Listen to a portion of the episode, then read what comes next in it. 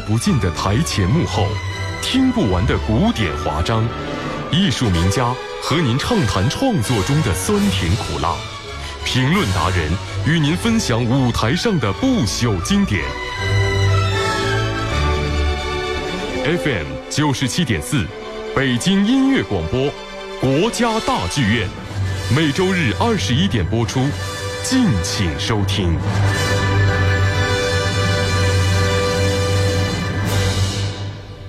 这里是国家大剧院节目，我是于允。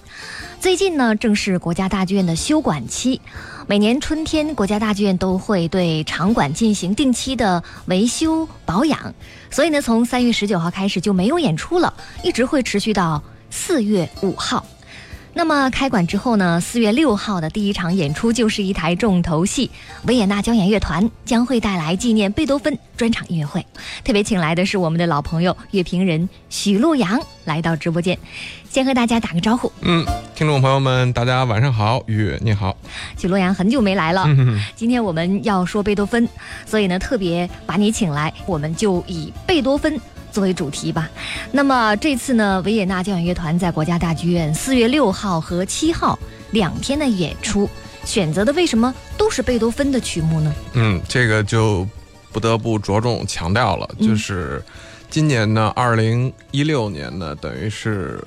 伟大的德国作曲家路德维希·范贝多芬，嗯，呃，逝世一百九十周年。等于这是一个国际乐坛呃非常重要的一个人，虽然不是呃这个两百周年或者一百五十周年或者两百五十周年那种整的那种日子哈，但是呢，这种逢五逢十的这种重要的作曲家的这种纪念，全世界的这种音乐厅也好，然后剧院也好，交响乐团也好，最重要的是观众，对于这样的一个年份，其实都抱着一个非常呃憧憬的这么一个期待。呃，虽然贝多芬是。我们平时最常听到的作曲家是最耳熟能详的这个这个古典音乐的代表，但是在这样一个特殊的年份当中，呃，演奏贝多芬的音乐，相信呢还是有很不寻常的意义。嗯，那说到贝多芬的作品呢，可能大家最熟悉的就是第五交响曲《命运》了，我们就先来回顾一下吧，这经典的命运敲门。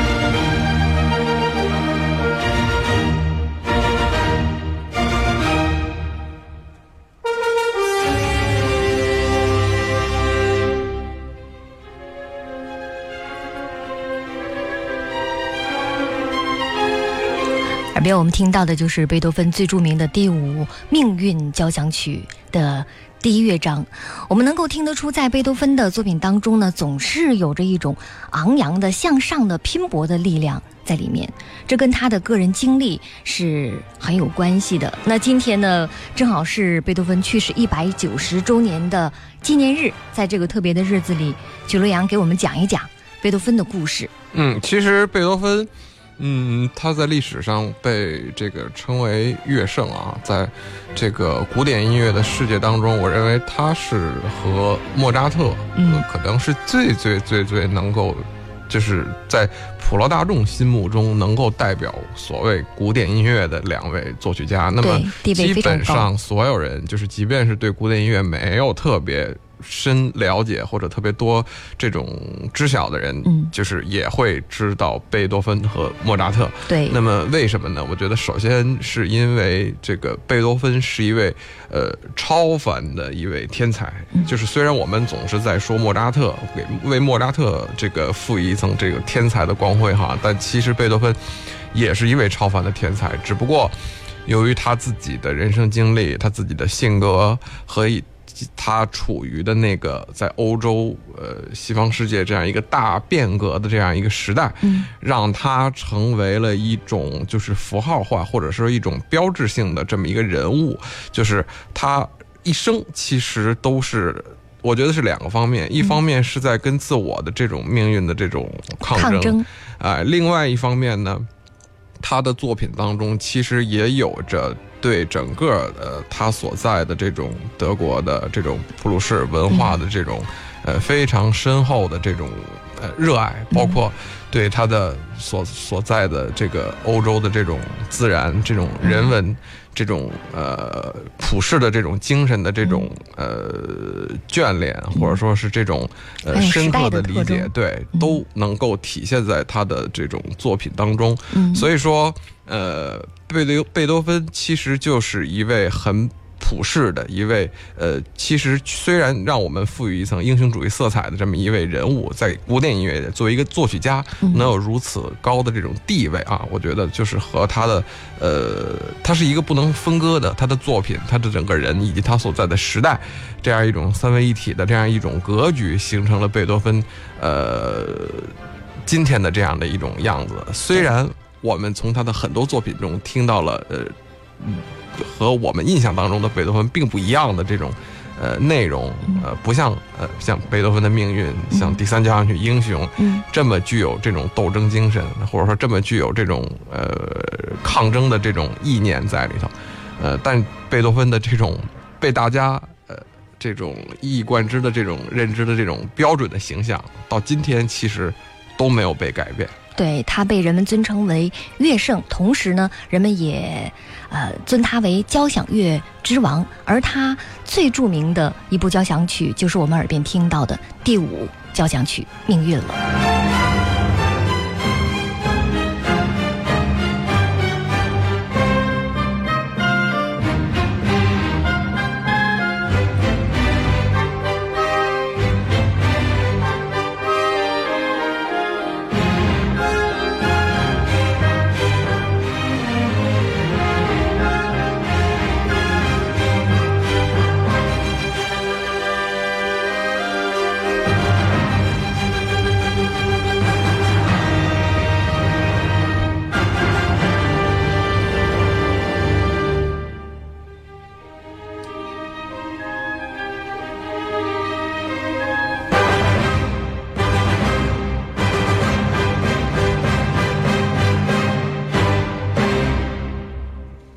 贝多芬呢，被人们称为交响乐之王。其实呢，他的交响乐的作品是屈指可数的，只有几部之多。呃，九部和很多作曲家是没法比的。也就是这样，在在在这个最呃我们耳熟能详的这些作曲家中，他的这个九首交响曲呢，其实的数量呢已经算比较饱满了。那布拉姆斯只写了四部交响曲，这个门德尔松写了五部，舒曼写了四部，柴可夫斯基写了。六部是吧？嗯，但是和海顿和莫扎特，但是和海顿、莫扎特这些对作曲家相比呢，其实就要少了很多了。但是呃，所谓呃，它少而精，对呃，它的九部交响曲都是传世经典，而且到今天来讲都是上演频率呃这种非常高的。它不像莫扎特或者说海顿的交响曲，就是虽然有一百多部，有四十多部，呃，但是呢，呃，并不是每一首都上演。甚至这个经常上演的，就更是更其中的一小部分了。但贝多芬的交响曲九部交响曲，基本呃在全世界的音乐厅、交响乐团一年到头都在演。经常被上演。那么这次呢，将来到国家大剧院舞台上，要为我们用两天的时间带来四部交响曲，分别是第四、第五、第六和第七。对，嗯，那么给我们讲一讲贝多芬是不是他在童年时代和很多其他的作曲家一样都是神童？贝多芬其实在，你看他在一九一七七零年这个出生，他其实在非常早的时候就显示出了这种极强的呃音乐天分，而且在他的父亲的带领下，这个呃和这个莫扎特的情况其实很像，也是他的父亲对他的这种音乐的启蒙，呃起到了非常这个深远的影响，而且最开始最开始。最开始其实就是通过嗯呃钢琴演奏，嗯这个呃最开始贝多芬的父亲希望他成为一位钢琴家，嗯那么就对他进行了非常严苛的这种钢琴训练。这种途径其实在历史上或者说在我们中国的。家长的心目当中，这是一个很，呃，熟悉，至少是很不陌生的这样一种情况啊。贝多芬在当小的时候练琴的时候，呃，只要一出现了这种错误，或者说这个技术上的这种瑕疵的话，他的父亲就会施以拳脚，而且他的父亲好像脾气也不是特别对好。对对对，其实跟他、其实跟贝多芬本身是非常像的。呃，贝多芬其实，呃，有很多的这种迹象，就是表明他其实也是一个，其实在性格很暴躁，很这个。呃虽然他有他很沉静，或者说有很他安适的一面，但其实他是一个很也是很暴躁的一个人。那贝多芬其实到了一七，他一七七零年出生，到了一七八一年的时候呢，他其实就开始了专门学习呃作作曲曲啊，包括指挥，嗯等于他他经历的从小开始，他经历的是一种很全面的一种音乐的训练。嗯所以我们看到贝多芬的整个的艺术的创作生涯，呃，涉猎的面之广，呃不管是这个交响乐、室内乐啊，是重奏作品、独奏作品、奏鸣曲、不同器乐的奏鸣曲等等当中，呃，可以说是浩如烟海。这一点只有呃莫扎特。就是他和莫扎特两个人在世界这个历史上是等量齐观的，就是说能够写出如此之多的作品，而且质量和历史地位都如此之高。嗯，我们来感受一下贝多芬的另外一部交响曲吧，是他的第七交响曲，来听听其中的第二乐章的片段。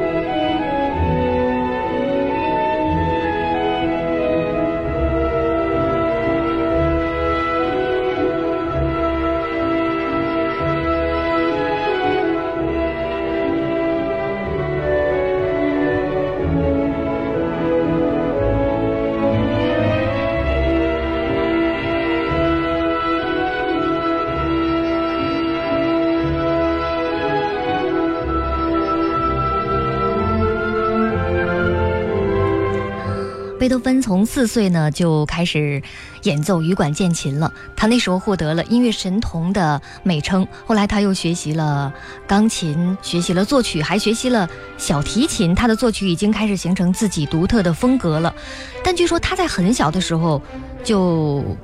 患上了中耳炎。对，其实贝多芬。我我们今天来回顾，就是贝多芬之所以能，呃，有这么这种戏剧性的、传奇性的这种英雄主义的这种呃形象哈，其实和他的耳机有很大的关系，其实是有关系的。就是说，而且他的这个耳机是伴随着他的一生，基本上是从呃十九世纪初一八零二年开始，然后一直到他最终去世，完完全全失聪，呃，这种抗争一直就。没有停息，而且这种经历一直，呃，伴随在他的这种作品的创作当中。那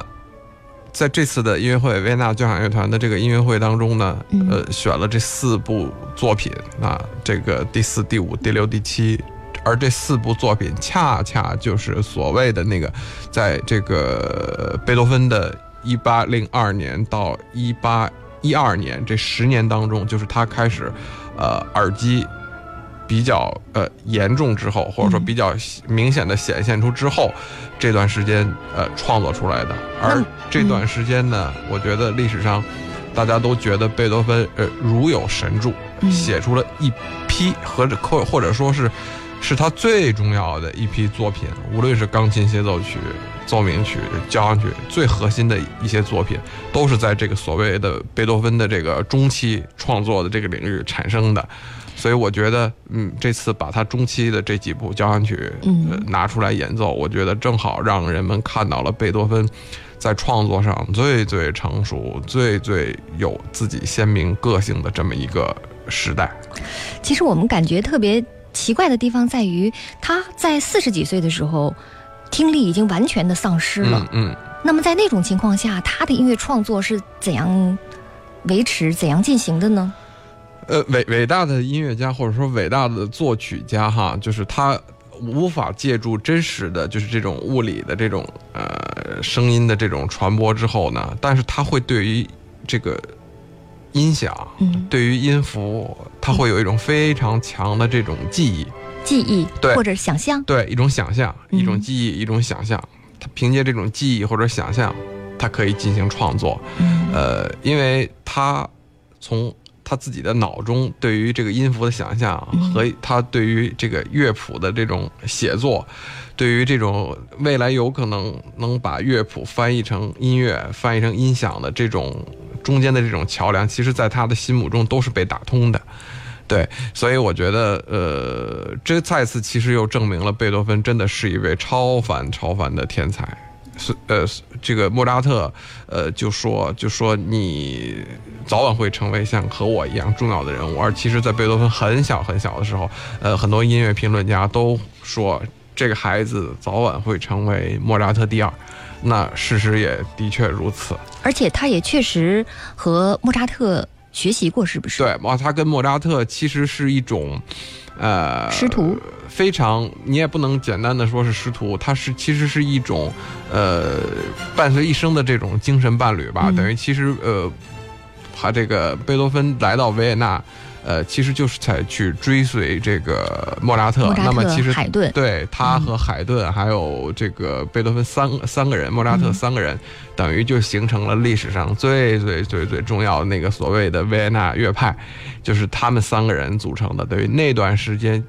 不仅仅是那段时间本身是一个欧洲音乐、欧洲古典主义音乐的这样一个繁盛的这样一个时期，而是这个时期在历史上也为整个欧洲音乐，特别是为这个德奥的音乐奠定了一个非常雄厚的一个基础，影响了后面几乎后面一百年、一百多年、一个多世纪的这种音乐发展的走向，也而且也留下了很多辉煌的作品。是的，嗯，耳边我们听到的就是贝多芬的第六。交响曲田园的第三乐章。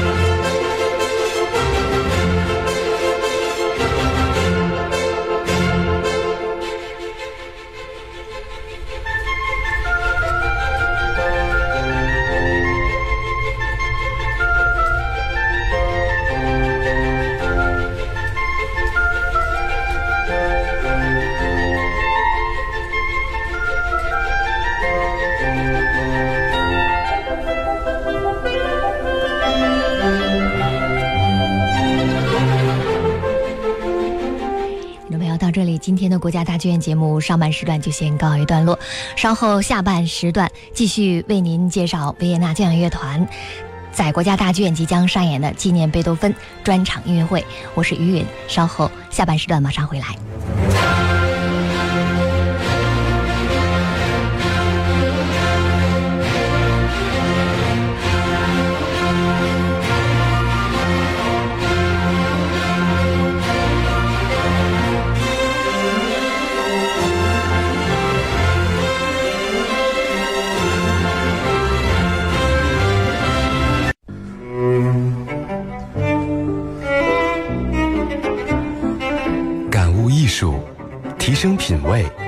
收获快乐，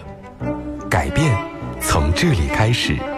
从每周一小时开始。北京音乐广播，国家大剧院，让艺术改变生活。这里是国家大剧院节目，我是于允。四月六号到七号，维也纳交响乐团将会登台国家大剧院，带来纪念贝多芬为主题的两场音乐会。那么这次呢，这两场音乐会分别会奏响贝多芬的第四、第五、第六和第七交响曲。说到维也纳的交响乐团呢，我们印象当中好像是有一支叫做维也纳爱乐乐团，哎，而这支交响乐团呢叫维也纳交响乐团，这是两支不同的乐团，是不是？对，就是维也纳爱乐乐团，其实是大家最熟悉的那一支了，就是每一年。这个维也纳新年音乐会舞台上，呃，亮相在金色大厅的那支乐团，那这个维也纳交响呢，其实是跟维也纳爱乐同城的乐团，它。的就是成立的这个时间呢，要比维也纳爱乐乐团要晚。它是一九零零年成立的，而且它是一支，它跟维也纳爱乐最大的区别就在于维也纳交响乐团是一支真正意义上的就是专门的一支交响乐团。嗯，这里呢就需要给就是大家脑补一个概念，就是说维也纳爱乐乐团其实在呃历史上它是脱生于这个维也纳国家歌剧院，就是原来的就是维也纳宫廷歌剧院的管弦乐团，也就是为歌剧伴奏而生。它其实本质上来说，它的主业其实是一支歌剧院乐队。嗯，那么。维也纳乐团等于其实是从这支乐团，从维也纳国家歌剧院管弦乐团分支出来的一支专门的音乐会乐团，成为这个这个维也纳音乐生活的重要的组成部分。但是维也纳交响乐团不同，维也纳交响乐团从成立之日起，它就是一支专职的交响乐团。它最初的名字是维也纳音乐会俱乐部。对对对对对，等于它就是一支专职的一支交响乐团，并且呢，其实在历史上，因正是因为它成立的那个年代呢。呃，他赶上了非常多的重要的作曲家，比如说像布鲁克纳呀，像理查施特劳斯啊，像勋伯格。对，勋伯格就当时那一批活跃于奥地利、活跃于这个德语区呃伟大的作曲家的这种作品的演出，都是他由他们首演的，对，都是由他首演的。等于其实维也纳爱乐乐团的传统更代表的是这种欧这个这个德国的这个古典主义时期，等于是浪漫这个这个维也纳古典乐派的这。这段，而维也纳交响乐团这个从它的历史的这种发展上来说，它更多的其实是代表就是第二维也纳乐派或者浪漫主义晚期在呃德语区的这一段的时间，就是呃刚才说的这个布鲁克纳呀、理查施特劳斯，然后这个包括勋伯格等等等等等等这一系列啊，所以呢，两个乐团呢在历史上呢都是非常重要的乐团。那维也纳交响呢？呃，虽然在中国的名气就是可能不如维也纳爱乐那么大啊，但是我觉得这次机会，这一次他们来北京演出呃贝多芬的交响曲的这种专场，我觉得对于提振乐团在中国的这种影响力呢，还是非常非常有帮助的。因为毕竟在历史上，这支这支也是一支有一百一十七年历史的乐团。其实，在维也纳和维也纳爱乐可以说形成了一种分庭抗礼之势哈，很多历史上伟大的指挥家，包括作曲家，呃，从卡拉扬啊、福特文格勒，然后这个阿巴多等等等等等等，都跟这支乐团曾经有过非常紧密的合作哈。对，等于说这两支乐团都是维也纳的城市名片，对，也都拥有超高的乐团的水准。是的，是的。对，那其实说到这支维也纳交响乐团，他们在二零一四年的时候也是来过一次北京的。对。嗯，当时呢，呃，这个和这次不一样。当时来北京的呢，是这个不是他们这一次的这个乐团的首席指挥，这个菲利佩乔丹，嗯，啊，这个。呃，这是是他第一次带维纳交响乐团来北京。他们这两者呢，这个菲利佩乔丹其实从他们他从那个法文应该翻叫 Rodan 嘛，这个他是呃其实是瑞士人，他其实是瑞士人。他的父亲啊，这个阿尔明乔丹也是一位非常著名的作曲家。哦，是瑞士的已故的著名作曲家。对对对，阿明乔丹。他现在是。呃，中生代这一批这个指挥家当中也是非常有代表性的一位了。其实是呃，就中青年这一代比较代表性的一位了。他除了这个维在维也纳交响之外，他还是这个巴黎歌剧院哦，国立歌剧院对巴黎国际歌剧院的这个音乐总监。音乐总监，他从三十五岁的时候就已经被任命为。巴黎国立歌剧院对对，非常这个等于是青年才俊嘛，也是从那儿开始一举成名的。是是，而且呢，这个这两年他其实一直在专攻贝多芬，包括在呃法国，也在这个跟这个巴这个巴黎国家歌剧院的这个乐团也一直在进行这个贝多芬交响曲全套。这个全集的这种演出，那这个音乐季呢，就现在的这个音乐季呢，他跟维也纳交响也在做这个贝多芬全套交响曲的这种这个演演奏。那这个其实。这一次就是可能稍微有一点遗憾的，就是乐团呢没有在北京去演这个九部全部的交响曲，那演出五四部，对，嗯嗯。呃，但其实呢，在上海他们这次是要演贝多芬全套交响曲的。对，其实如果有兴趣的朋友，尤其像贝多芬第九交响曲这种作品，其实在北京你想听到一次比较好的贝多芬交响曲的这种演奏，还是挺难的，还是挺不容易的。所以我觉得那个，当然了，我觉得北京乐迷后面今年年内后面还有机会，因为今年是纪念贝多芬年，纪念贝多芬，而且而且后面到了二零二二年，这个到了二零二二年，就是其实还有这个贝多芬诞辰的纪念年，对，所以后面一定还是有非常多的多的这种这种机会的。嗯，我们来听听这支交响乐团为我们带来的贝多芬的作品第七交响曲第四乐章的片段。